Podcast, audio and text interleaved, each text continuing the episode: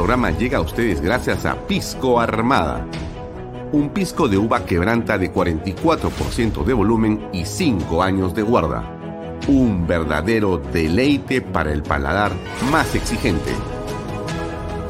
Cómprelo en bodegarras.com y recuerde, tomar bebidas alcohólicas en exceso es dañino. PBM Plus, alimento para adultos con HMB. Proteínas, vitaminas y minerales con HMB. Vainilla y chocolate, que ayuda a mantener la fuerza de los músculos. Visita pbmplus.pe y síguenos en Facebook como PBM Plus y en Instagram como arroba pbmplus.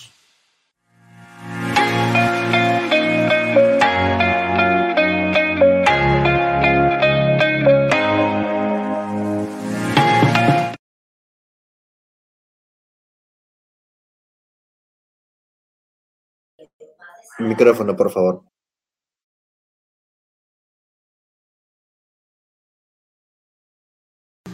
Estamos online. ¿Cómo están? Buenas tardes. Gracias por estar con nosotros. Bienvenidos a Vaya Talks. Como siempre, por Canal B, el canal del Bicentenario. Muy buenas tardes, son 6 y 31 en punto. Nos pueden seguir como todos los días por las redes sociales de Alfonso Bahía Herrera, las redes sociales de Canal B En la página web de Canal B puede verlo usted en su computadora, también en la aplicación a través de su iPad o de su tablet o su celular. Y también salimos en directo a través de expreso.com.pe y los días domingos a través de PBO Radio 91.9 FM. Estamos también en una alianza con El Reporte, un eh, informativo eh, digital que llega a ustedes todos los días en tres ediciones por lo menos, porque a veces tienen una edición también de economía. Un noticiero en la mañana, en video, tres minutos o dos minutos con los principales titulares, tres noticias fundamentales. Después llega a mediodía un PDF con artículos de opinión política de importancia capital para que usted se oriente y tome una posición o una información en todo lo que pasa en el país y en la noche llega un segundo video informativo sobre las tres noticias importantes de la tarde. Les recomiendo ver y escuchar o suscribirse a el reporte que es totalmente gratuito. Si usted quiere hacerlo puede ingresar a la página de canalb.p y ahí hay como suscribirse. Y estamos desarrollando alianzas muy importantes con otros portales de información que ya les haremos a conocer en los siguientes días, que van a incrementar eh, también nuestro espectro de llegada. Nosotros eh, avanzamos de las dos maneras, consolidando nuestro público, estamos en edades muy fuertes, pero también vamos expandiéndonos hacia el CD, o sea, hacia las zonas eh, que inclusive no ven necesariamente por celular estas transmisiones. De hecho, desde el día lunes estamos transmitiendo la señal de Canal B a través de Best Cable. A través de Best Cable en el canal 95 del operador Best Cable, la gente que vive en Lima, en la zona del sur de Lima, en el este de Lima o en el norte de Lima y que están en el norte del país, muy fuerte en Lambayeque, en Trujillo y en la zona norte eh, costera, ahí eh, está Best Cable y usted puede sintonizar y nos ven y saludamos a los amigos de Best Cable que ven a través del canal 95 de esa eh, red este programa y toda nuestra programación. Eh, y entonces le comento esto importante porque nosotros, insisto, crecemos no solamente en el segmento AB, donde estamos consolidados como una alternativa de información sumamente importante, sino establecemos vínculos con otros, eh, digamos, creadores de contenido, algunos de los cuales comparten o compartimos criterios muy próximos y muy cercanos, y por lo tanto lo que hacemos es reforzar la información de ellos a nuestro público y la nuestra en sus públicos. Y de esta manera consideramos que contribuimos en algo que nos parece fundamental como canal, que es darle a usted información, contenido y sobre todo permitirle que tenga eh, suficiente eh, data o insumos para que pueda formarse su propia opinión, no para que nos siga o crea ciegamente cosas que no recomendamos, sino para que usted tenga su propio punto de vista frente a las cosas. Y eso es en realidad lo que hacemos desde eh, Canal B, el canal del Bicentenario. Por eso eso quería comentarles antes de nada para comenzar hoy. Y como siempre creciendo, estamos muy contentos y estamos preparando un especial que creo que va a ser seguramente uno de los mejores de la televisión peruana para el 28 de julio. Como ustedes saben, el 28 de julio es la fiesta de nuestra patria, pero también es un aniversario de Canal B. Cumplimos un año el 28 de julio. Si usted recordará, eh, nosotros salimos así como quien dice, cuando una ardillita saca la cabeza en un huequito en el desierto. Bueno, así éramos nosotros apareciendo el 28 de julio del año pasado. Un año después, no solamente eh, nuestra programación y nuestro medio se ha consolidado gracias a usted, porque no hay más talento que el del esfuerzo eh, que usted nos ha permitido llevar adelante, y eso es muy, muy importante. Y entonces, a partir de ello, hemos logrado avanzar hasta este primer año. Vamos a seguir, por supuesto, tendremos muchos años más por delante, pero este es una pequeña, digamos, comentario para que usted sepa cómo venimos avanzando en nuestro trabajo diario. A nuestros auspiciadores, sinceramente, muchísimas gracias porque ellos nos han permitido avanzar y continuar en este desarrollo.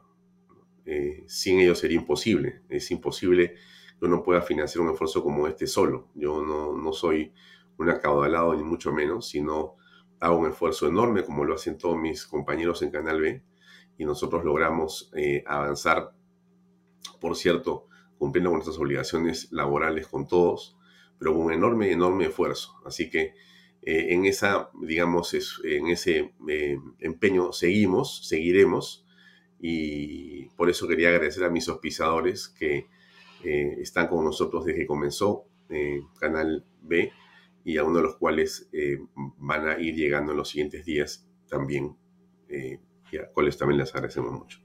Bien, Dicho esto, entonces eh, avanzamos con el programa del día de hoy. Em, hoy tenemos como invitado al congresista Esdras Medina, él es presidente de la Comisión de Educación del Congreso. Esta comisión es una de las más importantes y trascendentes. Hemos dicho nosotros, y lo queremos sostener nuevamente acá, que parte del problema en el país en el que estamos inmersos tiene que ver con la educación. Lo hemos sostenido, lo sostendremos, no sé si siempre, pero por lo menos en un buen tiempo, hasta que esto no sea así. Y este tema de la educación eh, nos parece que es eh, central en el país, ¿no? Ha sido abandonado por muchos gobiernos por mucho tiempo, pero sí consideramos, eh, espérense que me están avisando, creo que de... Sí, ahí está, ya, de, parte de congresista. Entonces, en, en la dirección de Esdras Medinas, porque él ha tomado la dirección a través de la presidencia de esta comisión, eh, ha logrado llevar adelante reformas realmente importantes. Mucha gente lo ha tildado de muchas cosas. Nosotros creemos que este señor, Esdras Medinas, es uno de los que ha llevado a cabo eh, una política muy importante. Aún no se reconoce lo que ha hecho el señor Esdras Medinas, porque creemos que la trascendencia y la importancia de eh, el liderazgo de este señor ha permitido que se lleven a cabo una serie de leyes que vamos a aumentar con él ahora. Por cierto, hay eh, personas que piensan distinto. Estamos en democracia, en democracia uno opina sin ofender, pero creemos que en esta noche queremos eh, más bien explicarle a usted, a través del señor Esdras Medina, y que nos cuente en detalle qué cosa ha sido lo que hizo en la SUNEDO, qué cosa ha hecho en la ley que ha permitido que los padres de familia puedan acceder a la eh, información y a los textos escolares. ¿Por qué es que hay un grupo de eh, personas con medios potentes que le llaman contrarreforma a los que no tienen nada de contra y le llaman un ataque a la formación en la educación sexual el hecho de que los padres puedan ver, ver lo que los niños van a recibir como educación. ¿Qué cosa es lo que hay detrás de eso? Hemos conversado aquí antes con expertos y especialistas, pero queremos conocer la opinión de Esdras Mena y también, por supuesto, qué significa lo que está pasando en las últimas horas con esta, digamos, iniciativa del presidente de la República detrás eh, del tema del eh, enfrentamiento eh, del minero con el SUTEP. ¿no? ¿Qué, ¿Qué cosa hay detrás de la derrama magisterial? ¿Por qué el presidente de la República quiere meter las manos ahí? ¿Qué cosa hay de noble en eso? ¿O qué intereses hay detrás? Vamos a preguntarle eso y otras cosas más que usted quiera, correcto, que usted quiera, al congresista Esdras Así que yo le invito a que me esté atento, por cierto, eh, para que nos pueda eh, colocar sus preguntas, como lo hace todas las noches, y podamos estar con Esdras Medinas acá a las 7 y cuarto. Son las 6 y 41. Vamos a estar conectados con el congresista a las 7 y cuarto, que le hemos pedido, por favor, que nos acompañe a partir de esa hora en una conversación que estamos seguros será de una gran utilidad para todos ustedes. Bien, pasemos al otro tema, que por cierto es el tema que nos preocupa a todos y es lo que pasa con Pedro Castillo a propósito de la salida hoy de Samir Villaverde. Ah, y tenemos hoy día, para no olvidarme de esto de ninguna manera, pero hoy día hay enfoque de negocios a las 8 de la noche. Termina el programa nuestro a las 8 en punto y empieza enfoque de negocios con eh, Jorge León Benavides, que va a tener como invitado a Benjamín Quijandría. Van a hablar sobre el tema minería, rol de las clusters mineros en el Perú. Es un tema de también mucha importancia dentro del esquema de contenidos de valor que queremos darle a Canal B. Estamos nosotros desarrollando, dicho sea de paso, temas que tienen que ver con educación, con deporte, con noticias y en los próximos días estoy seguro que daremos mejores noticias para que usted tenga una programación estupenda en la palma de su mano, en su teléfono. Bien, entonces salgo del contenido de Canal B y de, lo que le he comentado. Este es el tema, digamos, central del día de hoy, ¿no? Eh, ¿Quién está colaborando o no para que el presidente de la República finalmente nos cuente o nos, bueno, sí, pues sepamos qué es lo que ha ocurrido con el presidente de la República. ¿Por qué es que eh, se dice que el presidente de la República eh, está comprometido en pagos? Él ha recibido dinero de los 100 mil que el señor Villaverde le entrega al señor Juan Silva, ex ministro de Transportes y Comunicaciones, aparentemente entre 50 y 80 mil soles fueron a las manos del señor Pedro Castillo Terrones en las voces o en las opiniones de las personas que han dicho esto. Esto tiene que probarse, no, está en discusión, pero ese es el contexto en el que nos encontramos.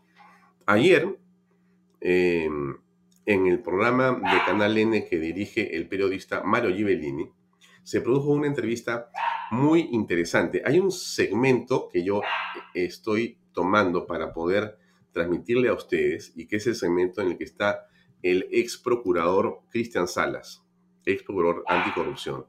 Y él hace más o menos en seis minutos una explicación de casi todo el caso de Pedro Castillo, pero de una manera muy descarnada, entonces, quiero compartirlo con ustedes esos seis minutos porque me parece que es central en nuestra, digamos, nuestro deseo de que usted esté informado ese punto de vista de un especialista técnico penal, lo que nos permite es ubicar la secuencia de hechos.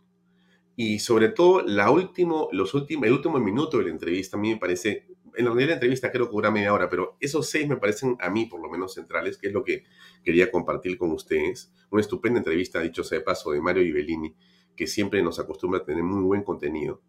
Pero esos seis minutos son centrales porque se explican muchas cosas. Y el último minuto, el último minuto de esos seis que yo he seleccionado, se refieren a lo que es a estas alturas muy importante que entendamos los peruanos. Es la manera como Pedro Castillo está obstruyendo la labor de la justicia. Es obvio, estimados señora y señor que nos ve, es obvio que cuesta trabajo entender la maraña de casos que se están investigando en paralelo porque la abundancia de hechos hace difícil que podamos fijar la atención y entendamos la secuencia de las cosas. Eso eh, no es que le pase a usted y que produzca un hartazgo, nos pasa a todos. Se lo confieso, a mí también me tiene bastante harto esta situación, pero los que estamos aquí sentados y también usted por su lado, porque es así la vida, nos obliga en estas circunstancias del país a estar muy atentos y despiertos, porque tenemos que saber qué está ocurriendo en el país. Nuestra responsabilidad como ciudadanos y como electores nos lleva a enterarnos de las cosas, a comprender este proceso de corrupción en la manera como ha sido construido, cómo es concebido y cómo se está desarrollando. Y para eso hay que ver cómo ha nacido y cómo se está proyectando en los siguientes días o meses. Entonces, yo por eso le pido que usted escuche la, explicación de el ex procurador Cristian Salas y después lo comentamos aquí en Vallato. Vamos a ver si lo tenemos aquí, a ver si es verdad. Mm. Hay otros, otros asuntos. En realidad se levantan este, denuncias que comprometen a personas del entorno presidencial cotidianamente eh, y personas cercanas al gobierno. Por ejemplo, hoy día había una información en el Día del Comercio sobre militantes de Perú Libre cuyas empresas también se han visto beneficiadas eh, con licitaciones, algunas cosas en las que llegaban segundos en los concursos, pero se declaraba eh, que se descalificaba a quien ganaba el concurso por supuesta incapacidad técnica, o, en fin. ¿Cómo, ¿Cómo, reunir todo eso para hacer un solo caso? ¿Es, ¿Es, posible tal cosa o tiene que hacerse toda esta, tiene que hacerse todas estas investigaciones eh, hormiga, digamos, en, de un asunto y el otro y solamente saber, digamos, que podría existir un gran rompecabezas que, se está armando con estas piezas. Por experiencia en el manejo de este tipo de casos, de mega casos, lo ideal es separar los casos. Siempre todos bajo una hipótesis en común o una hipótesis macro, una visión general de todo el hecho, partiendo sobre todo cuando se imputan organizaciones criminales. Siempre va a haber una sola organización criminal, no hay varias organizaciones criminales, sino una sola, y a partir de ahí dividir los hechos. ¿Por qué? Porque eso viabiliza las investigaciones. En, este caso, tendría que partirse de una gran hipótesis, que es la que la fiscal Carla Cesenarro plantea. Organización criminal enquistado en el aparato estatal, donde tenemos como presunto cabecilla al propio Pedro Castillo, presidente de la República, que desde ahí está utilizando sus tentáculos, eh, su poder, para negociar con contrataciones, obras públicas en todos los niveles. Yo, no me limitaría solo al Ministerio de Transporte y Comunicación. No, el Ministerio de Vivienda también. Así es. Entonces hay que analizar caso por caso partiendo de lo que es el, el fin o el móvil del delito de corrupción en materia de contratación con el Estado, que es contar con las obras, obtener buenas pro, licitaciones, contrataciones. ¿Qué es eso? Colusión. Hay que partir de ahí. Una organización criminal dedicada a actos de colusión, obteniendo beneficios indebidos. Si partimos de esa hipótesis, dividimos perfectamente los casos, los separamos y los trabajamos individualmente. De esa manera se puede esclarecer rápidamente los hechos. Claro, pero se tiene que llegar al esquema final, a, esta presunción. Partir de ahí, no llegar, partir de ahí. No, partiendo de eso. Se parte de esa presunción, pero luego los casos individuales tienden a confirmar ah, la, presunción, quiero decir. Por eso digo, se parte y se vuelve al caso, al caso general o no. Ahí, va ahí se va a entender toda una lógica. Todo, todos los actos que hoy parecen aislados van a encontrar un punto neurálgico. El hecho de, por ejemplo, que estos presuntos ronderos hayan secuestrado a los periodistas es un hecho aislado en este contexto. ¿Para qué los secuestraron? ¿Qué costumbre de esa comunidad campesina los periodistas rompieron? Ninguna. El único objetivo de esa retención, ¿cuál fue? eliminar material probatorio que la prensa había recopilado que involucraba a la cuñada del presidente. y eventualmente intimidar a quienes estaban recolectando nueva información. Ahí está. Si esto lo vinculamos a antecedentes, quienes desde la campaña presidencial apoyaron a qué partido, a qué postulante, vamos a encontrar un punto. Las llamadas telefónicas entre Bruno Pacheco, secretario presidencial, con Ronderos, vamos a encontrar puntos de encuentro que servirían para esta imputación macro. Claro, eh, por eso le decía, partimos, o parte del Ministerio Público, de esta presunción de la organización criminal encabezada presuntamente por el presidente de la República, están los casos individuales y luego se vuelve al planteamiento original. Pero en ese punto se detienen las cosas porque no se puede acusar al presidente. En el contexto en el que el presidente siga en el poder, sí. tendríamos que esperar y hacer un alto.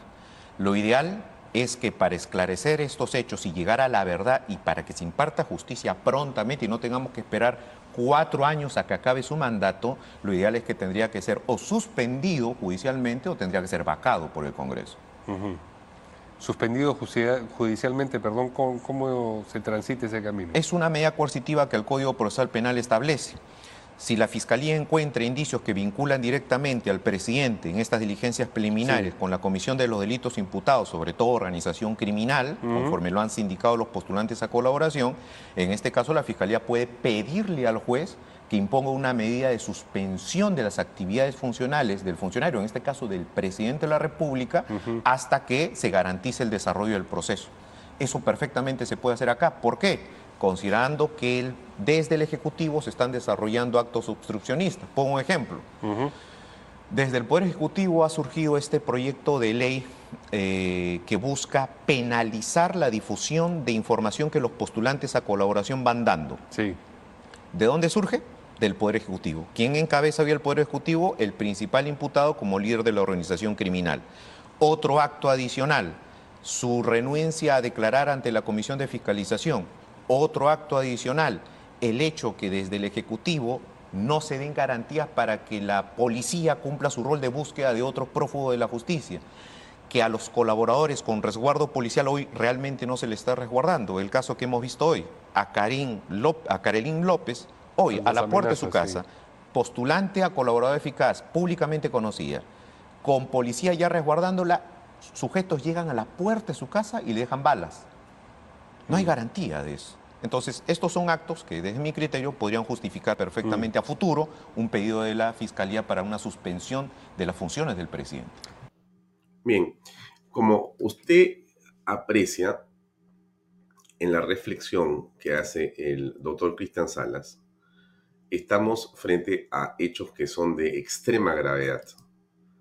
Cuando uno vincula lo que hace Pedro Castillo, pues cuando lo ves por separado no podrías no entenderlo o podría parecer que son simplemente eh, hechos que están ocurriendo eh, y que, bueno, eh, no tienen una conexión necesaria.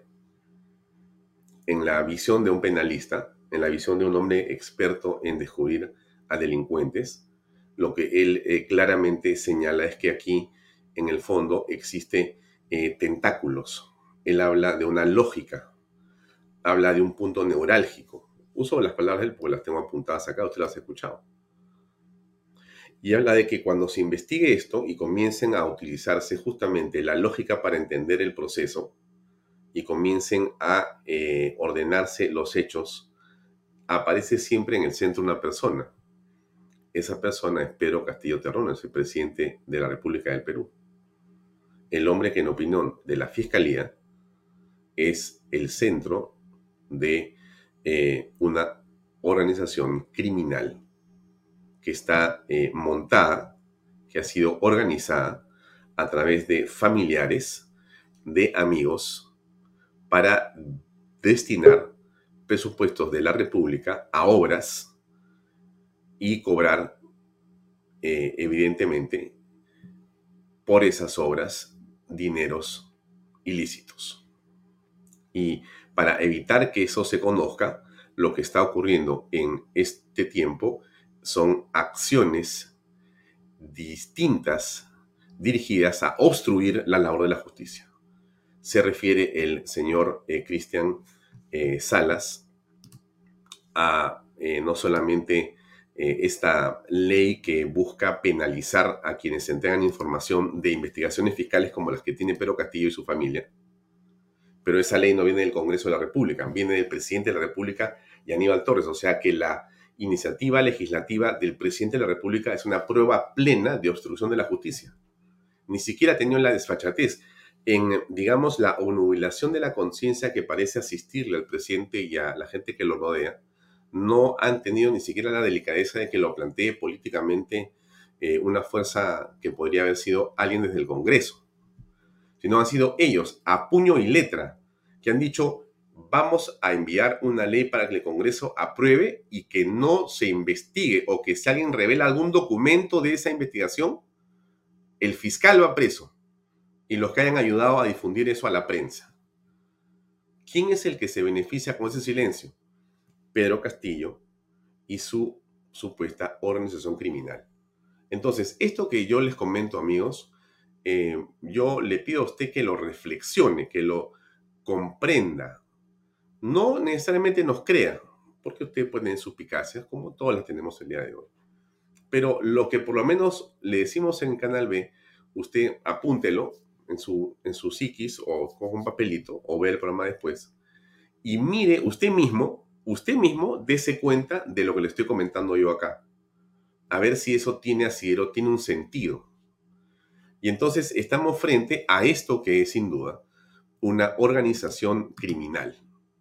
Eso es, en opinión del Congreso de la República, del Ministerio Público, de una buena parte de la prensa, casi ya la unanimidad de la prensa y creo que de eh, un porcentaje eh, cada día, digamos, creciente, pero ya casi unánime de la opinión pública. Y frente a esto, lo que nosotros vemos ahora es simplemente la desaparición de todas las personas que son claves en esto. Ya, sinceramente, eh, me da la impresión que esto ya pasa a ser escandaloso absolutamente. No es simplemente eh, el hecho que a nosotros nos parezca que, bueno, se fue pues el señor Pacheco asustado y se ha desaparecido en alguna provincia del Perú. O vaya a saber Dios en dónde estará el señor Pacheco. no es eso. Pero está Pacheco. Está el señor eh, Juan Silva, ex ministro de Transportes y Comunicaciones del presidente Pedro Castillo, amigo de él de Chota y, mi, y compañero em, eh, profesor junto con él. Están los sobrinos. Los sobrinos son claves, porque los sobrinos asistían con el presidente de la República, con Pedro Castillo, a todas las reuniones. Pedro Castillo ha ido a reuniones diversas con los sobrinos yo he visto las fotografías. En esas reuniones no bastaba presentarlo, bastaba que estuviera presente el sobrino y después el sobrino iba a nombre del presidente de la República. Eso se llama una organización montada para generar corrupción. Este es el caso de los sobrinos. ¿Qué hacía la señora o señorita hijastra? ¿Qué hace la señorita Jennifer Paredes, la eh, hijastra, la hermana de su esposa. ¿Y dónde está ahora? Ha desaparecido. ¿Y dónde está el señor Espino? El señor Espino de la compañía JJM Espino Ingeniería y Construcciones, cuyo chaleco tenía la señorita Jennifer Paredes en su espalda y al nombre de quien ella iba a pedir información y compañía que ha tenido precisamente los beneficios de tener varios contratos con el Estado contratos que no han sido honrados, pero dineros que entendemos han sido adelantados. Todo esto en un esquema eh, de eh, corrupción que involucra al presidente de la República, porque toca a su familia. Y el presidente en todo esto en silencio. y todos en la familia fugados. Fugado el amigo Bruno Pacheco, fugado el amigo Juan Silva, fugado los sobrinos, fugado eh, el señor Espino, desaparecido, fugada la señora Jennifer Paredes, la hijastra. ¿Qué cosa es esto? ¿Dónde estamos? O sea, ya realmente nos ven la cara a todos los peruanos estas personas. Y no hay nadie que los pueda mover de donde están. O sea, no les importa. Y frente a esto que está pasando con el presidente de la República, tenemos que soplarnos los problemas del ministro de, Defensa. Yo entiendo al ministro de Defensa en su amor por sus hijos, todo eso es plausible y muy comprensible y anecdótico, pero es inconcebible que un ministro de Defensa del Perú no sepa cómo separar una cosa de otra cosa en cualquier lugar del mundo le van a decir lo mismo. Usted no puede hacer lo que ha hecho. Usted no puede coger un eh, eh, bien, un activo del Estado peruano y utilizarlo al libre albedrío. Y eso que hace, hay personas que han tenido que dejar puestos de han sido denunciadas por haber utilizado vehículos del Congreso de la República para ir a comprar a una bodega en días no laborables. O sea, lo usaban para temas personales. Un vehículo del Estado, con gasolina del Estado, utilizado por un congresista o un asistente del Congreso o un asistente del ministerio, utilizando un vehículo para hacer cosas que no corresponden. Eso es un delito, tiene un nombre. Y lamentablemente el señor ministro transporta a sus familiares en un avión de la Fuerza Aérea de Perú en una misión en la que él va a realizar un trabajo porque se le paga. Y confunde lo familiar con lo laboral y lo político. Y ahí, en esa confusión en la que está todo el gobierno, estamos transmitiéndole a la opinión pública y el Estado transmite un mensaje absolutamente nocivo. Absolutamente nocivo. ¿Por qué? Porque si nosotros aceptamos que sea así, o sea, si podemos decir que no hay ningún problema en que el, ministro eh, haga lo que quiera con los bienes públicos y entonces ponga a la familia, a los amigos y los lleva aquí, los lleva allá porque eh, los quiere mucho, porque está muy alejado, por cualquier razón de cualquier tipo, estamos entrando en un nuevo desastre. Esto tiene que detenerse. El ministro de eh, Defensa tiene que renunciar. Tiene que renunciar. No hay otro, no hay otro camino. Es, no es que sea lamentable o no. Él ha cometido un delito. Ha ido la fiscalía a investigar quiénes han viajado han tenido que ingresar ayer al Ministerio de Defensa, la Fiscalía, a buscar las pruebas, porque los señores del Ministerio no querían darle información. Lo ha pedido el periodista, no le quieren dar información. Dicen que eso es una cuestión reservada. ¿Reservada? Entonces, eso distrae, ¿no es cierto?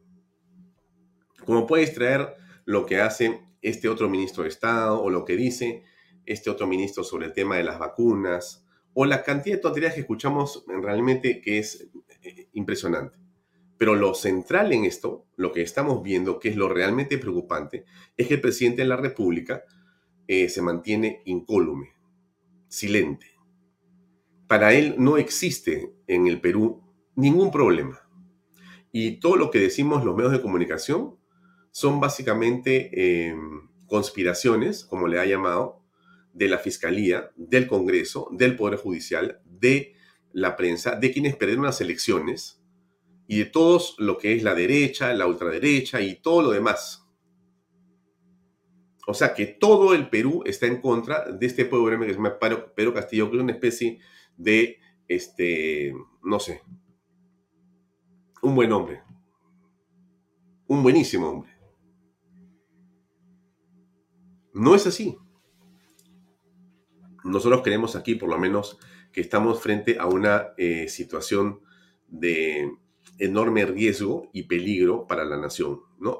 lo decía hace poco, em, si no me equivoco, ayer o antes de ayer, no sé si fue eh, Lucas Gersi o ayer lo señala em, Alejandro Cabero. Creo que es Alejandro Cabero que habla sobre la renuncia del presidente. Claro, es una buena intención de congresista Cabero. Yo también quisiera que renuncie. Me parece que no va a ocurrir eso. Más bien, yo pienso que es lo que dice Lucas Gersi. El presidente, inclusive en esta situación en la que se encuentra, ya con la salida de Villaverde, herido de muerte, porque políticamente el presidente ya entró en, la, los últimos días. Eso es, eso es en realidad frente a lo que estamos. La salida de Villaverde es la clarinada final.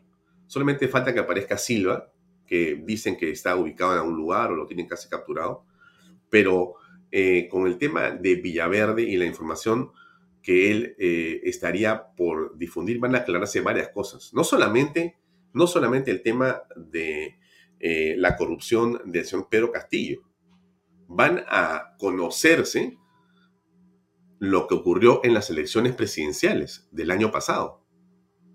Y eso es lo que tiene aterrados a un montón de personas pero absolutamente aterrados. En este momento hay un montón de gente que está pero con los pelos de punta y los nervios destruidos. porque se va a conocer la verdad. Miren ustedes todo lo que nos han dicho, así ha sido, porque qué cosa no se ha dicho a las personas que con razón hemos, hemos opinado, hemos opinado en torno a las sospechas del proceso electoral de 2021. ¿Cuánto tinte y minutos se han dedicado varios medios y varios periodistas a insultar, a denostar, a ridiculizar? Porque opinábamos usted, nosotros y muchas personas, la mayoría de peruanos, cuando veíamos y vimos que la elección presidencial fue algo tan extraño, por decirlo menos, tan lleno de suspicacias, tan lleno de sospechas, tan lleno de irregularidades, tantas de las cuales, o muchas de las cuales, por no decir la mayoría, no fueron resueltas. Y todo eso se ha dicho, se cerró, conspiranoicos. Ustedes eh, siguen con esa idea de la selección nacional tontería. ¿Cuánto no han escrito para decir eso? Y vamos a conocer en la palabra de Samir Villaverde, alguien que no hay que santificar, pero él en este momento también está jugando su cuello y sus días de libertad. Si lo que él dice no puede ser corroborado, regresará a la cárcel. Entonces, a lo que me quiero referir es que estamos frente a conocer qué cosa ha ocurrido realmente en el Perú en los últimos meses. Me refiero de julio del año pasado hasta acá, pero de julio del año pasado hasta por lo menos enero del año pasado. Esos seis meses o siete meses antes de la elección, o esos meses, perdónenme, de la elección, enero, febrero, marzo, abril, la primera vuelta, la segunda vuelta, todo ese proceso, en ese proceso ha estado inmerso Samir Villaverde. Y como ustedes recordarán, él ha dicho que ha grabado, que tiene información, que han ocurrido cosas muy, pero muy delicadas. Esa es parte de la digamos, eh, eh, del terror que, tienen y lo que significa el día de hoy su salida. ¿no? Eh, estamos entonces en una de coyuntura muy, pero muy delicada. Frente a esto, no sé si es este o este, el día de hoy, pero para que tengan ustedes una idea, ¿no? Esta es una imagen de la reportera de PBO que ha estado en la puerta de la fiscalía el día de hoy. Y en esa puerta de la fiscalía, por supuesto, nunca llegó el señor que tenía que llegar, que es el señor Espino. O sea, ayer estaba citada la señora Paredes, esta niña que es, o esta mujer que es eh, la hijastra del presidente, que es la hermana de su esposa, ¿no es cierto? Bueno, Jennifer Paredes, que tiene alguna relación, no sé de qué tipo, con el señor Espino, que es el dueño de Espino Ingeniería y Construcción, bueno, Espino estaba citado hoy. Bueno, Espino no fue. A ver, ¿qué cosa nos puede contar PBO al respecto? Hasta el centro de Lima. Recordemos entonces que para hoy Hugo Johnny Espino Lucán, amigo de Jennifer Paredes, quien es cuñada del presidente Pedro Castillo, debería presentarse a las 9 y 30 de la mañana en su primera citación en el sexto despacho de la primera Fiscalía Anticorrupción de Funcionarios de Lima. Pero recordemos un poco sobre este caso y es que Espino Lucana la, en la Contraloría detectó situaciones adversas en una obra realizada en Cajatambo, en Lima, provincias, que fue adjudicada a un consorcio integrado por JJM Espino Ingeniería y Construcción, firma del amigo de Jennifer Paredes. La obra estaba valorizada en más de 3 millones de soles y consistía en la recuperación de la infraestructura y equipamiento de la institución educativa Santiago Antunes de Mayolo en el distrito de Gorgor. Esta situación, como les había mencionado, estaba programada para las 9 y 30 de la mañana. El día de ayer también estuvo citada la Fiscalía Anticorrupción. Jennifer Paredes no se presentó ante este despacho. Nosotros queremos tal vez mencionar un tema. Cuando una persona es citada a la fiscalía a una hora establecida, solo se tienen 15 minutos de tolerancia. Luego de pasada esta hora se levanta un acta y se deja constancia de que esta persona no asistió a la citación que tenía programada en la fiscalía. Nosotros vamos a seguir, por supuesto, desde el centro de Lima la expectativa de lo que pueda suceder en este punto de la ciudad. Con esta información regresamos al contacto al estudio. Eso fue lo que pasó el día de hoy. Lejos de ponerse a derecho, los familiares de Pedro Castillo, como Pedro Castillo, rehuyen y buscan todas las tretas posibles para alargar, para simplemente eh, retrasar y para no esclarecer. Si fuera una mafia, yo entendería que ese fuera su accionar. Si estuviéramos con Al Capone y su equipo, yo diría, bueno, esa es la manera que actúa Al Capone. Su estilo. Yo creo que no es Al Capone. Yo creo que es el presidente de la República. Y si él siente que es presidente de la República, lo menos que merecemos los peruanos es que actúe con transparencia. Y esa transparencia es la que no encontramos. Entonces, este asunto de la cuñada, la cuñada no ha ido, la cuñada aparentemente está prófuga, puede ser que aparezca mañana, no sabemos, no se sabe si la tienen ubicada desde la fiscalía, pero esto es absolutamente sospechoso, por decirlo menos. El dólar en esta coyuntura se tira hacia arriba, porque como todos sabemos, la enorme, digamos, eh, inconsistencia de los actores políticos que dicen que son transparentes pero no son en realidad y la imposibilidad de saber qué va a pasar, esa incertidumbre genera, como usted se imagina, que el dólar se vaya al alza. Y eso le hace daño, evidentemente, a quienes están recibiendo su dinero en dólares, perdón, en soles, porque no van a recibir más. En ese contexto, Karelín López es amenazada de muerte. Esto dice su abogado Nakazaki el día de hoy a propósito de esto. Fiscal Barreto, que es la fiscal coordinadora, ha tomado nota de lo sucedido el día de ayer. Ya incluso no solo policías, sino también fiscales han intervenido y ahora esperamos que se determine quién es el autor de la amenaza. El día de ayer ha ido el mismo jefe del área de la, de la policía de lavado de activos para ver qué medidas de seguridad adicionales deben agregarse porque es evidente que la seguridad ha sido vulnerada. Y confío en que el ministro del Interior, por la trayectoria profesional que tiene, honre la palabra que ha señalado ayer, que las medidas de protección que han sido ordenadas por el Ministerio Público se van a cumplir, ergo se van a proteger a los testigos colaboradores.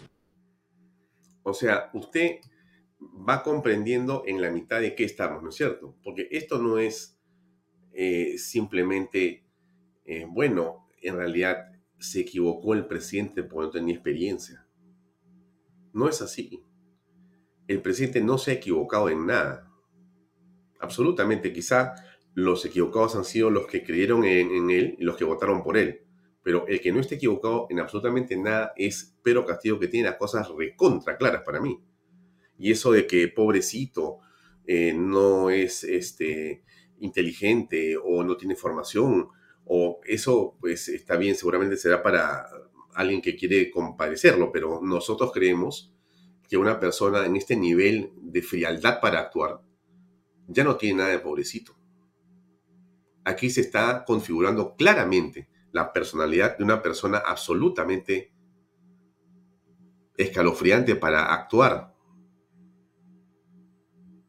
con el respeto absoluto sobre su propia familia porque esto lo hace delante de sus hijos, con sus hijos, con su esposa, con los hijos de sus hermanas, de sus hermanos, con sus amigos de toda la vida, con el personal de palacio de gobierno, delante de todas las personas. Eso es lo que dice en esencia la Fiscalía en sus diversas investigaciones. Por eso es que la fiscal Benavides que es la nueva fiscal de la Nación, que esperamos y creemos y estamos seguros que va a tener una actuación que corresponde a la naturaleza de la crisis que tenemos en el Perú de moralidad. Solamente con una actuación como corresponde de la eh, fiscal Benavides, que todos estamos seguros que lo va a llevar adelante, porque es casi una encomienda eh, en realidad suprema en una posición gravísima del país, podremos sobrepasar. La única forma de salir de esta crisis es si la fiscal de la nación toma realmente las decisiones correctas y actúa, actúa de acuerdo a ley de acuerdo a los procesos, pero con la firmeza que corresponde la gravedad del cargo de las personas involucradas. No hay nada que hacer. Y esperamos que el señor Villaverde, ojalá, pueda contar las cosas que dijo que iba a contar si salía libre. Estamos esperando, creo que todos los peruanos. Bien, son las siete y cuarto y eh, es hora de conversar con el invitado de esta noche, que es el congresista Esdras Medina, que ya está con nosotros. Vamos a invitarlo a que nos acompañe en los siguientes minutos. Esdras, muy buenas noches. Gracias por acompañarnos. Muy buenas noches, mi estimado Alfonso Baella. Después de mucho tiempo, nos vemos a tu disposición. Gracias por la invitación. Agradecerte. Sé que podemos llegar a muchos ciudadanos peruanos para poder tocar diferentes temas y sobre todo del sector de educación.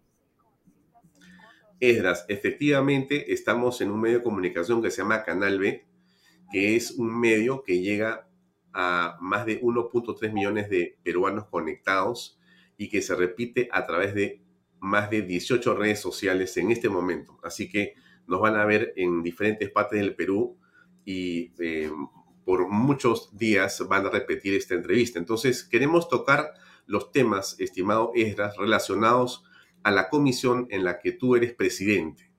Y entonces, lo primero que quisiera eh, conversar contigo, al final te quiero preguntar un poco de la coyuntura, porque es eh, imposible eh, sustraerse la coyuntura política, pero quisiera que aprovechemos el tiempo para que me hables de la comisión de educación, porque es un tema central, este Esdras. Eh, tú has tenido eh, varios temas y tienes varios temas en mano que son fundamentales, pero yo quisiera comenzar con uno de ellos, que es la SUNEDU. Cuando ustedes manejan el tema de la SUNEDU y cuando finalmente realizan este, esta, digamos, corrección en la manera en que su directorio se debe de conformar, se produce una serie de informaciones y debates en torno a los cuales y se habla de la contrarreforma, de la contrarreforma. Yo quisiera preguntarte concretamente qué cosa es lo que ustedes han hecho en la SUNEDU y si, como dicen algunas voces que no están de acuerdo con lo que ustedes han estado haciendo, este, eh, se está atentando contra la educación universitaria. Por favor. Bueno, primeramente agradecerte por esta pregunta, ya que ha habido el tema de la SUNEDU, ha sido muy controversial este, muchos han dado una opinión errada, porque solamente en el proyecto de ley de la cual yo he sido este, partícipe, solamente nosotros hemos buscado que las universidades puedan tener su autonomía, y ahora te lo voy a decir por qué. Y segundo, que la conformación de la directiva de la SUNEDU sea más plural y democrático. En cuanto a la composición de la SUNEDU, tenemos que hacer bien. Actualmente está compuesto por siete personas. Uno que es eh, determinado el Ministerio de Educación, que es el superintendente y que actualmente es un ex rector de la Universidad Caetano Heredia, que es el señor Segarra. Dos, uno integrante de Concitec, que lo designa la presidencia del Consejo de Ministros. Dos integrantes de las universidades públicas y uno privado. Pero ¿cómo lo eligen a, estas, a estos integrantes o a estos representantes? El Ministerio de Educación nombra una comisión para que esta comisión sea la evaluadora y supuestamente convoque a un concurso público y entonces ellos lo denominan que los integrantes estos han sido a través de un concurso abierto, cosa que nunca se ha dado. Y justamente el que conformaba siempre, el que ha conformado esta comisión, eh, ha sido el señor, mucho antes presidente, ha sido primero un integrante, luego ha sido el presidente de esta comisión que ha evaluado y ellos han invitado a estas tres personas y luego han convocado a dos más que son personas honorables. Nosotros que hemos propuesto en la ley que los integrantes sean de la siguiente forma. Uno designado por el Ministerio de Educación, que es lo mismo. Otro designado por Concitec, que vendría a ser lo mismo. otro designado por CINEACE. ¿Qué significa CINEACE? Es el Sistema Nacional de la Calidad Educativa del Ministerio de Educación. Por lo tanto, sería designado por el Ministerio de Educación. Luego hemos indicado que debe estar integrados docentes que sean nombrados en sus universidades públicas y que estos docentes sean elegidos por la universidad por democracia, o sea, que sean que se efectúe una elección y que designen a dos representantes de las universidades públicas que sean docentes, que tengan el grado académico de maestría y doctorado, y uno de la universidad privada. Ahí tendríamos los seis. Y uno que lo designe el colegio, uno que lo designe todos los colegios profesionales del Perú. Entonces ahí tendríamos los siete y que de esos siete, los siete como un directorio se forma, se instala este directorio y los siete determinen quién va a ser superintendente por dos años de la SUNEDO. Esto es la conformación que nosotros hemos propuesto, esa es la ley y en esta ley no existe que queramos nosotros proponer que retornen las universidades que no tienen licenciamiento porque no hay nada de ello. También que hablan que queremos nosotros este, que retornen los rectores en ninguna parte, y lo estoy, sustentando, dice que retornen los rectores o que los rectores de las universidades sean parte, cosa que es falso. Entonces, ahí nosotros lo que estamos buscando en la SUNEDU es que sea el directorio más plural, más democrático y que sí tenga algún nexo con el Ministerio de Educación, pero que no sea determinante. ¿Por qué? porque actualmente hay conflictos y un ejemplo claro es que, mira, ya van a regresar a clases los estudiantes universitarios y ha sacado una norma en la SUNEDU indicando que debe ser virtual hasta el mes de enero y en enero deben retornar a las clases presenciales. Sin embargo, el Ministerio de Educación, a través del Viceministerio de Educación Superior, ha sacado un decreto, una resolución ministerial indicando que deben retornar en agosto. Y ahí existe un conflicto, porque se le ha dado mucha este, eh, preponderancia a la SUNEDU. Ahora las universidades no saben a quién hacer caso y si existiría la autonomía de cada universidad, bajo su autonomía determinarían quiénes, según su realidad, si van a las presenciales o a las clases semipresenciales o a las clases virtuales. Ya, Esdras, una pregunta. Eh, en la conformación de la SUNEDU, ¿quién ha sido el, digamos, principal eh, gestor o, o, representante o organizador en los últimos años de esta eh, colegiado. Perdón, me decías, eh, la pregunta cuál es. Sí, tú me habías comentado, no sé si había sido alguien en especial que había estado a cargo de la SUNEDU y de esta organización en los últimos tiempos. Mira, en, estos últimos cinco años, prácticamente la SUNEDU ha tenido un sesgo político y no podemos eh, dejar de mencionar prácticamente ha estado gobernado por el Partido Morado. Ahí ha estado este Sagasti. ¿Y quien lo pone a Sagasti? Es la ex ministra Flor Pablo, hoy congresista por el Partido Morado.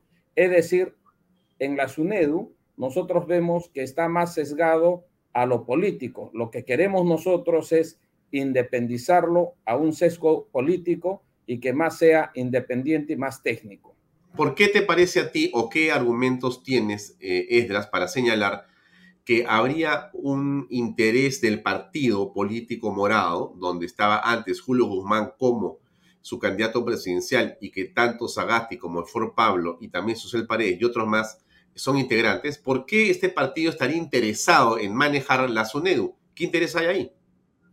Mira, este, la SUNEDU es, actualmente es una entidad que tiene un presupuesto que nadie les supervisa, que ellos toman decisiones para poder contratar a los consultores, que así le llaman consultores, a los auditores, que también le llaman auditores, a personal administrativo, y también ellos pueden contratar a entidades que puedan ayudarles a mejorar supuestamente la calidad educativa. Entonces, nosotros hemos hecho un estudio y en su debido momento voy a presentarlo. Este, ¿cuánta, ¿Cuánto de dinero es, se afora en, bajo estos ítems y los pagos que tienen? Y entonces, por eso, el directorio es rotativo. Nunca cambia, siempre está rotativo, ¿no? Eh, o sea, pero eh, son los mismos, pero van cambiando los nombres, pero son los mismos. Así es, ellos solamente rotan y continúan, ¿no?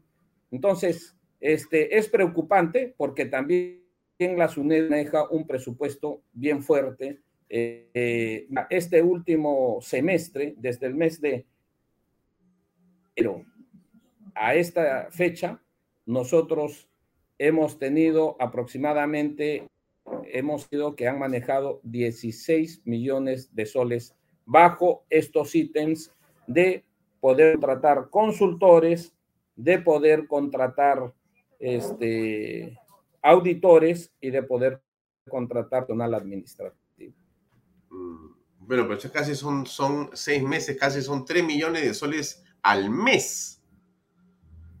Es un montón de plata. Mira, eh, es un montón de dinero es, también ahí existe pues una este, independencia de poder manejar estos dineros y ellos puedan determinar, incluso para este, empresas privadas que ellos creen conveniente que pueden ayudar o trabajan este, con trabajos determinados y por ello es que también hay como nosotros hacemos, estamos haciendo ya una investigación porque hay una como una carga que cuando nosotros hemos presentado este proyecto de ley o estos dictámenes, pues veíamos que era imposible de luchar con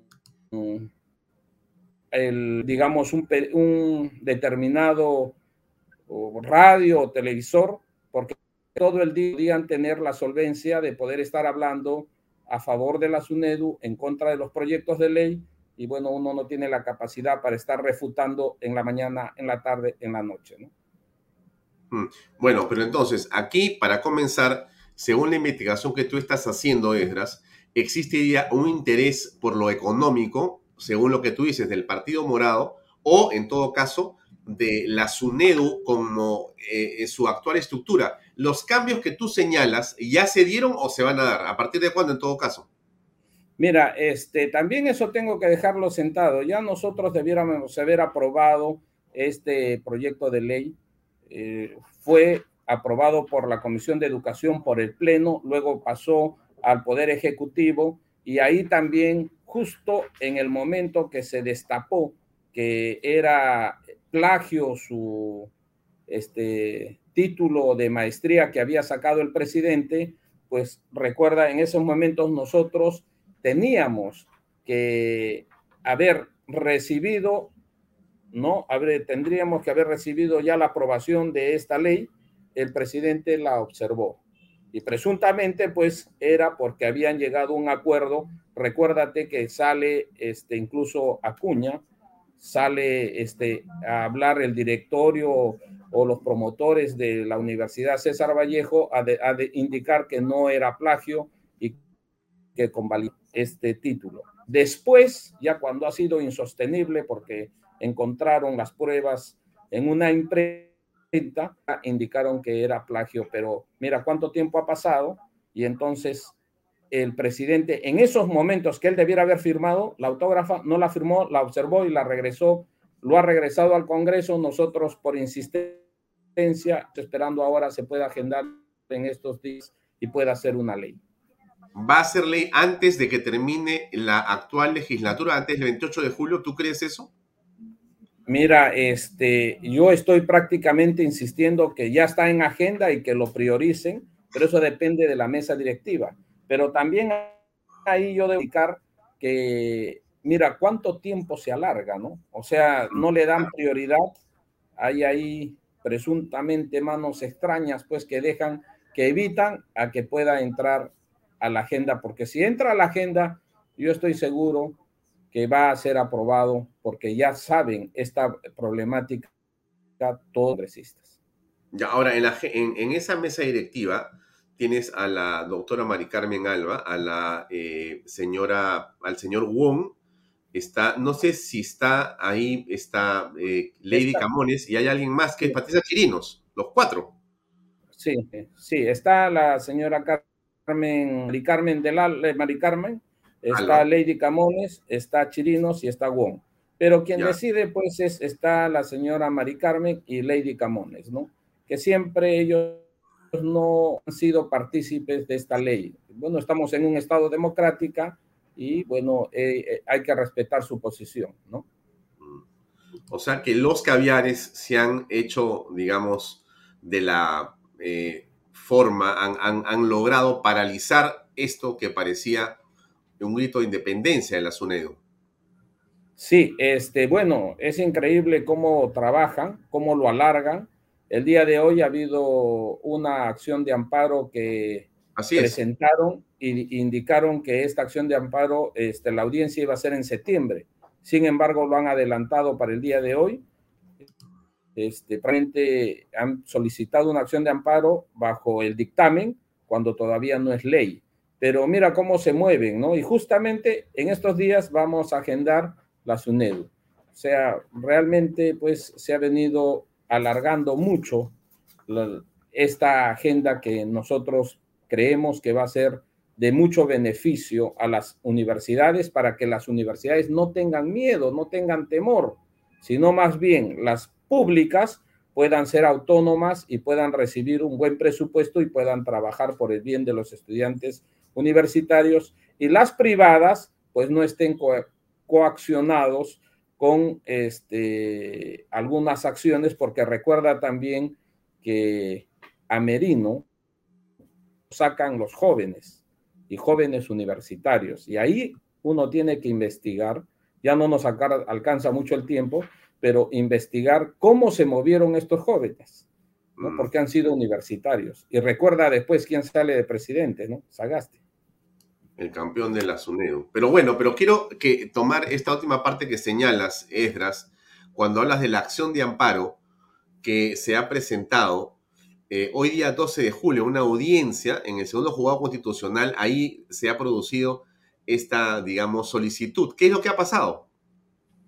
Mira, el día de hoy ha existido una audiencia para ver sobre esta acción de amparo contra del dictamen que nosotros hemos aprobado, pero la jueza ha recibido el alegato tanto del procurador de la SUNEDU como el alegato también de un grupo de docentes que se han les ha aceptado la jueza y prácticamente pues o sea vemos y nos preguntamos no con qué presupuesto se les paga a estos abogados para que vayan a sustentar esta acción de amparo. Incluso hablan, como vuelvo a repetir, que esta ley busca el retorno de, los rectores, que es falso. No sé en qué parte de la ley dice que va a regresar los rectores. Ya lo he dicho, cómo está conformado según la ley, cómo va a estar conformado, y en ninguna parte dice que van a estar conformados por rectores, pero sin embargo, en el alegato, tanto de la SUNEDU como de estos señores que se han juntado unos abogados y aceptados, pues hablan de Entonces es increíble, ¿no? Cómo sustentan cosas que no son reales. Ahora, ¿no tienes eh, una respuesta en relación a, lo que ha ocurrido? No, no, o sea, han hecho su alegato. Punto. ¿Hasta cuándo? He, visto, han hecho su alegato, han presentado, eh, también se ha presentado el procurador del Congreso, y una vez que ha recibido, ya la jueza ha dado por terminada la audiencia, tiene cinco días hasta diez días máximo para sacar su sentencia. Esperamos que no saque una sentencia a favor, porque estaría prácticamente metiéndose en una injerencia en el poder legislativo, donde nosotros somos libres de aprobar las leyes. No puede razón a alguien si todavía no es ley lo que se va a discutir en el Pleno posiblemente hoy día, mañana o pasado. Bien, bien, ese es uno de los temas. El otro tema que tiene que ver con, eh, digamos, la forma en que la Comisión de Educación ha sido eh, demonizada o atacada, tiene que ver con esta ley que promueve que los padres de familia puedan a través de asociaciones conocer los textos que los niños van a, tener en el colegio, ¿no es cierto? Bueno, exactamente eh, esto eh, se ha criticado porque se dice que va contra la educación sexual integral y que en realidad esto es un atentado de los ultraconservadores. Eh, ¿Qué opinas al respecto, Esdras Medina? Mira, primeramente decirte que la Comisión de Educación, Juventud y Deporte hemos trabajado arduamente a la fecha. Ya tenemos 21 leyes aprobadas a la fecha y tenemos 10 dictámenes en agenda que esperamos que se pueda aprobar estos 10 dictámenes en estos días y 9 dictámenes que no han entrado en agenda y que estamos dejando para el próximo presidente de la Comisión de Educación. Nosotros hemos hecho leyes productivas en bien de los docentes, que hemos hecho leyes, lo que nunca ha sucedido en los congresos anteriores, se ha pagado al 100% las ETS de los docentes nombrados, antes les pagaban el 14% cuando los jubilaban, ahora les van a pagar al 100%, es decir, la diferencia que si alguien se jubilaba ante el año pasado, recibía algo de 10 mil soles. Hoy el que se jubila va a recibir todo el pago de sus ETS, que es 74 mil soles, a todos los docentes nombrados. Y así como hemos beneficiado a los docentes, también hemos tenido que visualizar a los estudiantes para poder cuidar qué es lo que les enseñan en los colegios.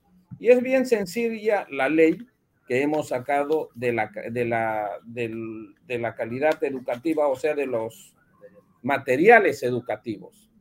En esta ley específicamente nosotros indicamos que el padre debe ser el, el padre de familia, el que represente a la PAFA, debe ser designado para ver en el Ministerio de Educación la elaboración de los materiales educativos. Ellos están constituidos como veedores, nada más. Van a estar mirando qué material educativo está elaborando el Ministerio de Educación y que ese material se distribuya a nivel nacional, con la finalidad de cuidar los contenidos, nada más. El, padre de familia no puede ser la persona que indique qué se va a poner en los textos porque no es pedagogo. Uno que otro puede ser docente o pedagogo, pero en esta ley nosotros no los estamos autorizando a ellos, solamente es para que sean veedores. Sin embargo, muchos han salido indicando que nosotros queremos que los padres de familia incluyan contenidos en los materiales educativos, cosa que es falso. ¿Y por qué hemos hecho que el padre sea el veedor?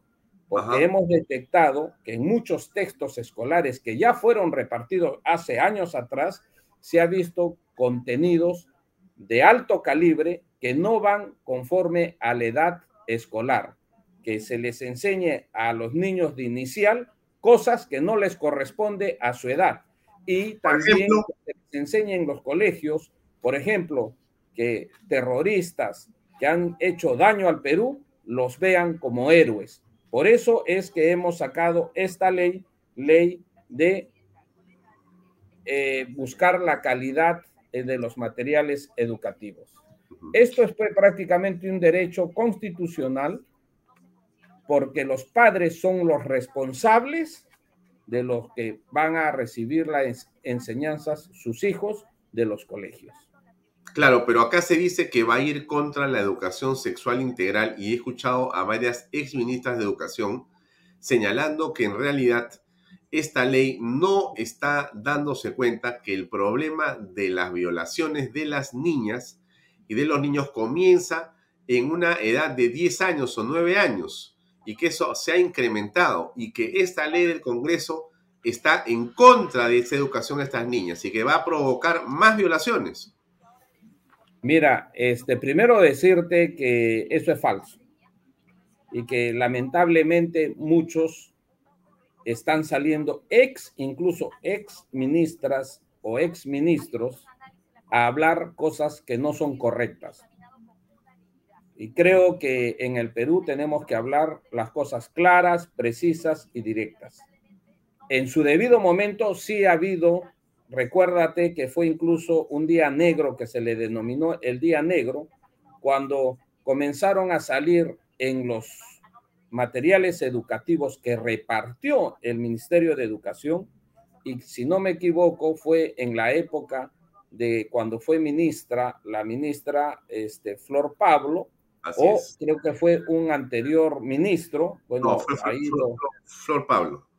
Entonces, se repartió, se repartió textos escolares con contenidos muy fuertes y que contenidos que los escolares, pues, ¿qué padre de familia? Yo soy padre, tengo tres hijos, va a permitir que sus hijos reciban una enseñanza que no está todavía preparado este estudiante para recibir estas enseñanzas pornográficas. Y después indicaron que se recoja todo el material.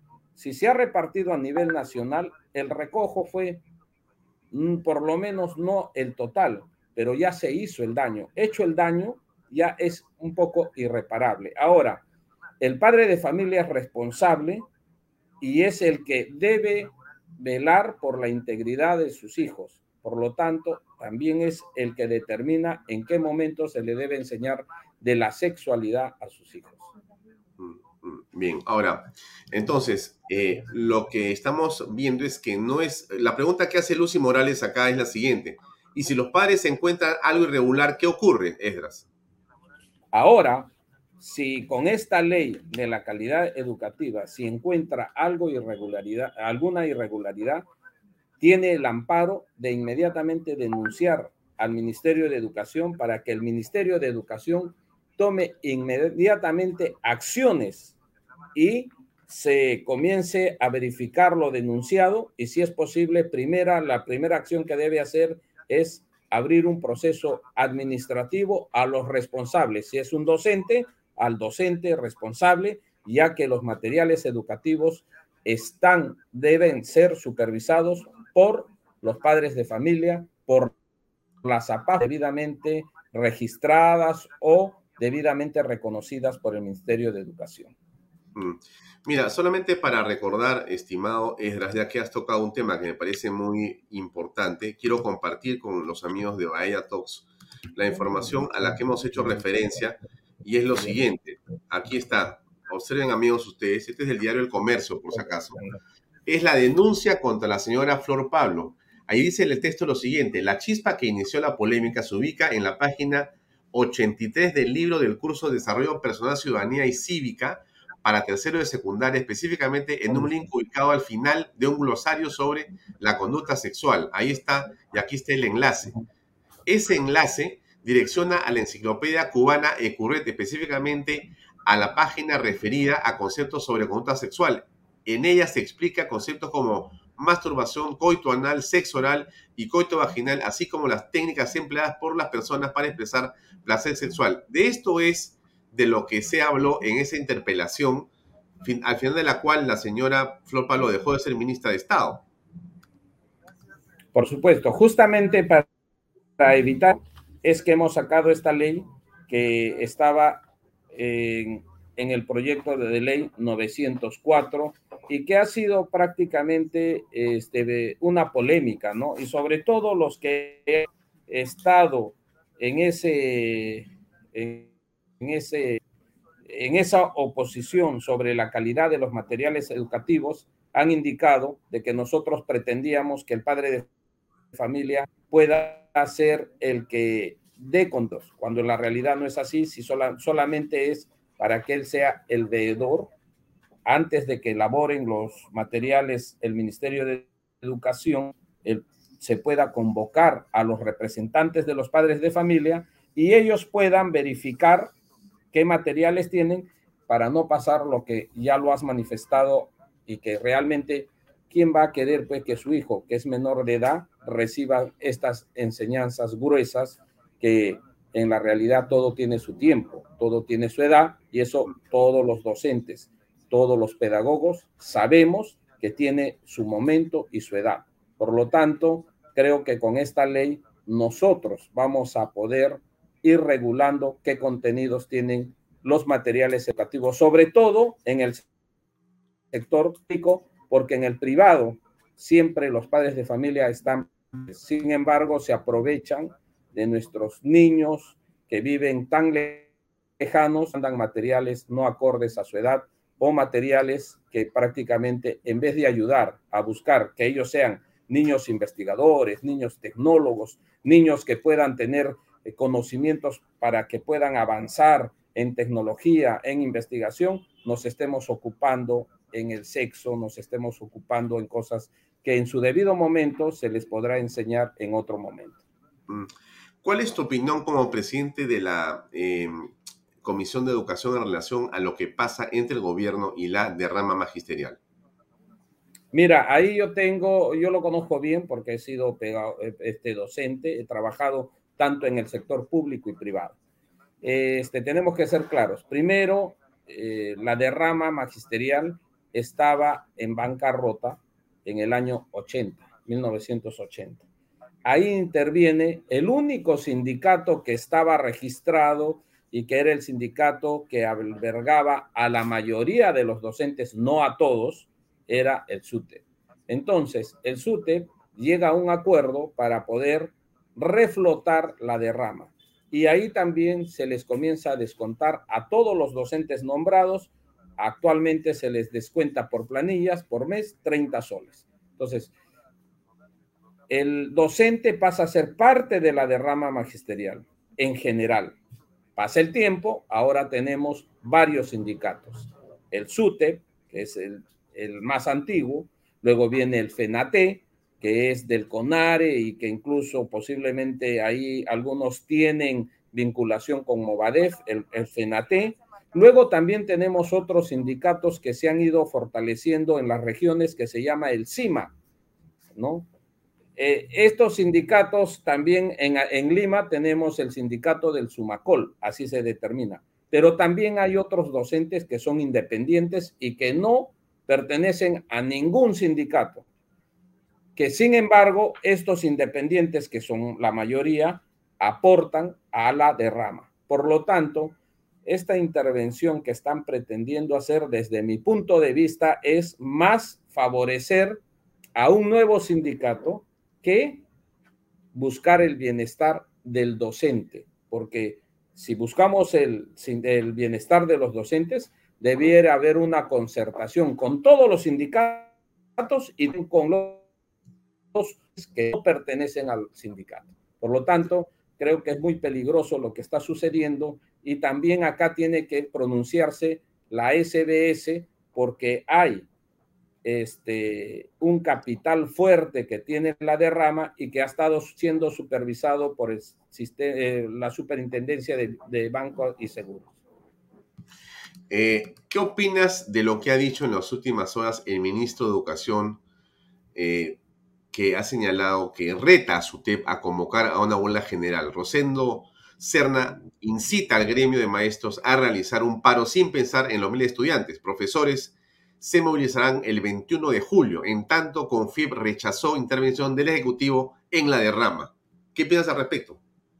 Primero decir que la CONFIEP se pronuncia porque realmente pues son este, recursos privados de docentes que han dado sus recursos y que los docentes son los que tendrían que manifestarse. Vuelvo a decir, son los independientes y todos los que están integrando las diferentes, los diferentes sindicatos. En cuanto a la forma del ministro de Educación, creo que sí se ha excedido en el sentido de que es ministro de todos, no tan solo de un sindicato tampoco puede provocar a otro sindicato, sino más bien él debe, como ministro de Educación, buscar y, este, el entendimiento entre todos los docentes y velar por el bienestar de todos en general, sea del SUTEL, sea del FENATE, sea de CIMA, sea de Sumacol, sea independiente, Él es ministro de todos los peruanos. Por lo tanto, yo creo que es para reflexionar y desde ahí, desde llamarlo a reflexión, porque ya debemos nosotros buscar un entendimiento entre peruanos en momentos tan difíciles que están pasando familias enteras en el interior del país por la crisis económica que estamos viviendo gracias a esta pandemia y también por los desaciertos del gobierno. Y entonces acá el ministro de Educación pues, tiene que buscar una concertación como educador, ¿no? Entonces ahí sí se le ha ido desde todo, desde todo punto de vista, se le ha ido la. Para ir cerrando, estimado Esdras, te preguntaría qué piensas sobre lo que pasa en torno ahora a la cuñada de Pedro Castillo, que no dio cara a la fiscalía y que eh, su paradero es desconocido. ¿Qué opinas al respecto? Bueno, primeramente decirte que este, es preocupante la situación que estamos viviendo políticamente porque no nos ayuda a tener una estabilidad económica y esto afecta a todos los sectores y sobre todo a los peruanos que viven más lejanos y están en diferentes zonas marginales, tanto en la capital como en las regiones. Y es lamentable porque es muy posible que ya también pasó a la clandestinidad, a la vista y pasea del ministro del Interior, de la policía, y parece que ellos buscan desestabilizar también a la policía nacional, siendo que la Policía Nacional es una entidad que da el orden interno con la finalidad de desprestigiar y darle fuerza a los ronderos o solventar a los ronderos de diferentes regiones con la finalidad de que ellos puedan venir a Lima y ocasionar el caos. O sea, esto tiene un trasfondo, no tan solo que desaparece la sobrina de Pedro Castillo, sino que también están buscando, eh, buscando el caos para poder, este, bueno, destruir toda la estructura social del país. En este caso, yo creo que ya ya debe haber, debe ser la misma situación de Silva. Yo decía, si aparece Silva, solucionaríamos todos los problemas, pero no va a aparecer pues, porque no tienen el deseo, el ministro, los ministros del interior nunca han tenido el deseo de poder con, este, apresarlo a Pacheco, a Silva, a los sobrinos, ahora a la sobrina, y hay que tener cuidado con lo que ha salido Samir. Ha salido, estará siendo custodiado pero ¿qué pasaría si desaparece también? Entonces, este, todas las pruebas supuestamente que debiera entregar queda en nada. Entonces, yo creo que acá es un papel importante, juega el ministro del Interior y los responsables, los altos jefes de la Policía Nacional, que por culpa de ellos que no se amarran bien los pantalones, pues se están arrastrando a toda la Policía Nacional del Perú que merece un respeto. Dos preguntas más para terminar, estimado. Eh, Joseph Baella pregunta, ¿existe un proyecto de ley para enseñar la historia del terrorismo en el Perú? ¿Pueden hacer algo desde el Congreso? Mira, nosotros tenemos, yo tengo acá un proyecto de ley donde se debe enseñar todos los estragos. Eh, a ver, déjame eh, ubicarlo, que ya está tan solo para poder, ya está este, para el Pleno, no, lo han considerado en el Pleno, que es muy importante este proyecto de ley donde sí va a fortalecer la enseñanza del terrorismo en el Perú, porque se ha dejado de enseñar y prácticamente pues, muchos desconocen nuestra historia y tú sabes que el terrorismo hizo mucho daño al Perú desde los años 80 y creo que es necesario que todos volvamos a ver nuestra historia y podamos ver que realmente Sendero Luminoso, este, el MRTA, todos los grupos extremistas nos hicieron daño y destruyeron nuestro país. Ya, ese proyecto de ley Esdras, si me lo puedes enviar por WhatsApp y yo te quiero pedir que cuando lo vayas a presentar nos avises para transmitir eso, para entrevistarte a ti y para apoyarte de todas las formas que sea posible hacemos todo lo que sea posible en las redes sociales para darte todo el soporte político, comunicacional para que pueda salir. Es fundamental. Mira, acá lo tengo. Es esto ya debiera estar agendado. Mira cuán importante esta ley. Esta ha presentado el 15 de febrero y sin embargo no está, está, no está agendado en el Pleno. O sea, ha sido aprobado por la Comisión de Educación. Hemos publicado en los portales del Congreso debiera estar este, en agenda, sin embargo no la han agendado. Y dice así, ley que declara de interés nacional la introducción de contenidos curriculares de estudios sobre educación cívica e historia de la subversión y el terrorismo en el Perú en las instituciones educativas del país. Es muy importante que se enseñe a los jóvenes, porque muchos ya desconocen todo el daño que nos hicieron los, los que estuvieron en el lado del terrorismo y la subversión, que no debemos dejar de enseñar en los colegios. Esdras, ahora te has convertido en el amigo número uno de Canal B y esa ley va a ser la ley que tenemos a ayudar a nosotros. La gente que ve este programa le preocupa, no te imaginas cuánto el terrorismo. Creo que a todos los peruanos. Entonces, nosotros sí queremos ayudarte de todas las formas posibles. Todo lo que podemos hacer para impulsar eso, estamos a tu completa disposición y este canal se pone a tus órdenes para que esa ley, por ejemplo, pueda verse lo antes posible. Nos avisas cómo lo vas a hacer, si nos la pasas para poder comentarla y comenzar hacer presión para que salga, con mucho gusto te ayudamos. Y la última pregunta. La última pregunta. ¿Qué piensas del 28 de julio? Primero, llega el presidente. Segundo, ¿te imaginas a qué sorpresa se refiere el presidente cuando dice voy a dar un discurso con sorpresas? Bueno, primeramente decirte que la situación política es muy preocupante en el Perú. Debemos buscar consensos. Creo que es momento de no irnos a los extremos sino que los que, bueno, yo no me denomino derechista, yo me denomino cristiano. el poderío de esa, esa tendencia, pero hay algunos que ya son demasiados extremistas, eh, tanto en la derecha como en la izquierda.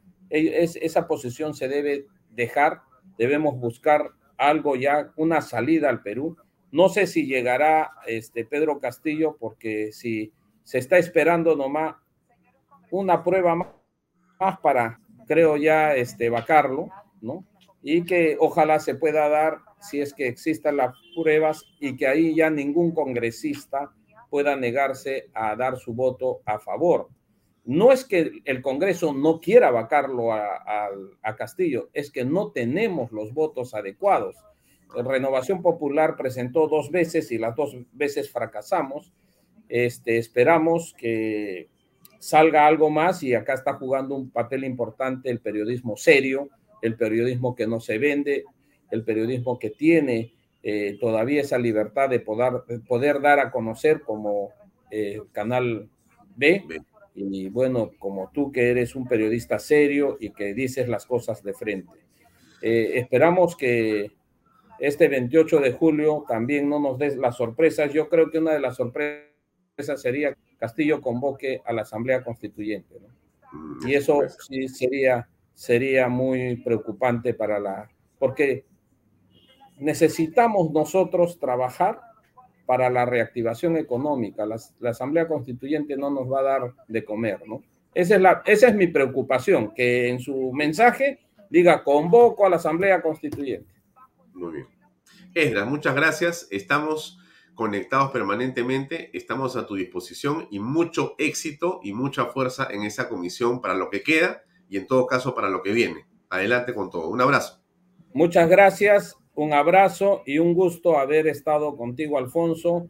Una alegría después de mucho tiempo, pero no ansiemos mucho. Más bien estaremos a tu disposición. Inmediatamente te voy a mandar el código de la ley.